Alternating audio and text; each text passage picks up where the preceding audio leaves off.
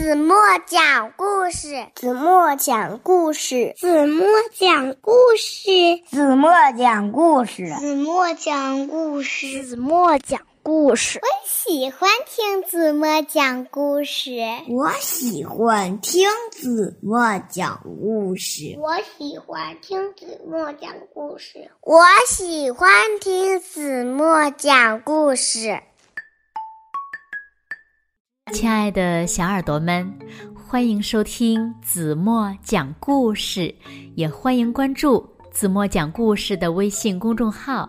我是子墨姐姐。今天我们要讲的绘本故事呢，名字叫做《飞天大面包》。大面包飞到了天上，哇哦！到底发生了什么事情呢？让我们一起来听故事吧。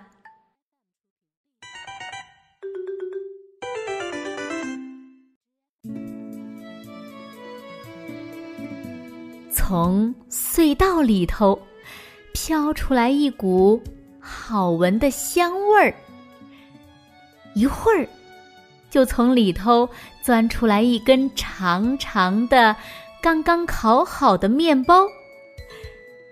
面包来到了火车站，哇哦，面包，面包！大家坐上了面包。一列火车迎面开了过来，哎呀，要装上！想不到，面包呼的一下子飞了起来，面包一直飞到了天上。一朵冰激凌云飘了过来，大家哧溜哧溜的舔了起来。一朵。又甜又好吃的云，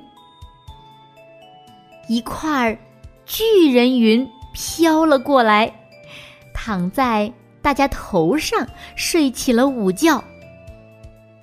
飞天面包呢，飞进了一块巨大的云里头，云里面竟然是个面包王国，下边有好多面包王国的人。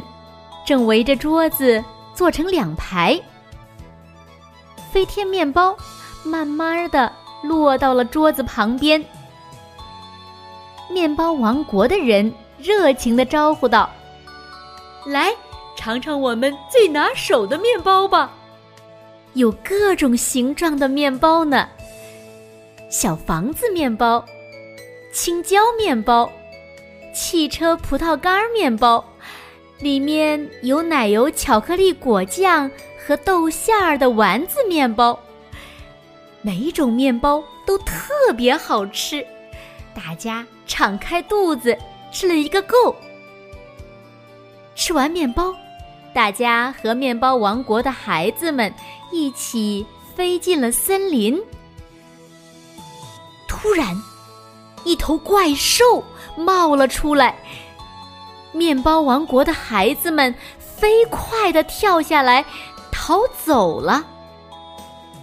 可是，人一个不剩，全被怪兽给吃到肚子里去了。我们被吃掉了。别怕，我救你们出去。胡子叔叔说。胡子叔叔撕下一块块面包，挖起隧道来了。怪兽的肚子开了一个大洞，大家从洞里冲了出来。怪兽哇哇大哭，于是呢，大家又用面包把洞堵了起来。谢谢你们，我再也不干坏事儿了。怪兽说：“挂在我尾巴上的面包特别好吃，你们带回去当礼物吧。”大家带着礼物离开了面包王国。再见，再见！飞天面包又回到了车站。他把大家放在站台上，又飞到了天上，然后它就消失在了天空中。好了，亲爱的小耳朵们，今天的故事呀，子墨就为大家讲到这里了。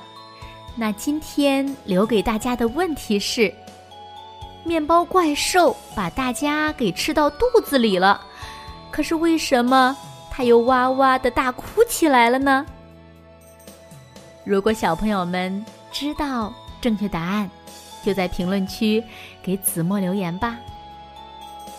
好了，今天就到这里吧。明天晚上八点半，子墨依然会在这里用一个好听的故事。等你们回来哦。如果小朋友们喜欢听子墨讲故事，不要忘了在文末点亮再看，因为这是你对子墨最大的鼓励和支持呢。当然了，子墨也希望小朋友们把子墨讲的好听的故事分享到朋友圈，或者是分享给你的好朋友，让他们和你们一样，每天晚上八点半都能听到。子墨讲的好听的故事，好吗？就这样吧，轻轻的闭上眼睛，一起进入甜蜜的梦乡啦。晚安喽。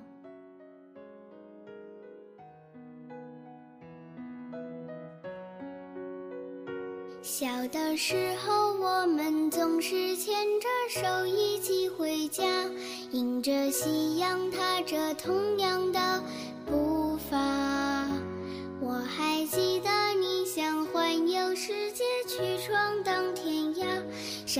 梦想的光亮。后来也许经历迷惘，经历失去的希望。摔得痛了，在茫茫人海彷徨。就算没有谁明白我许下怎样的愿望，至少有你在身旁。你是生命之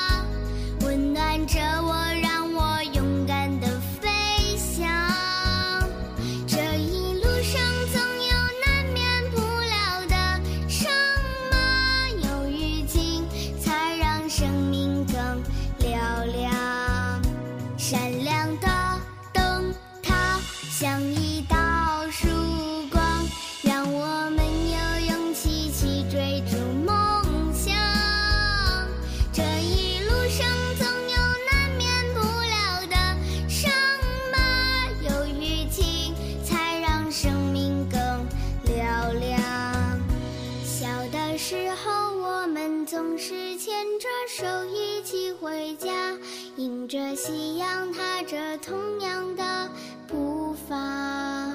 就算没有谁明白我许下怎样的愿望，至少有你在身旁。我们在彼此身旁。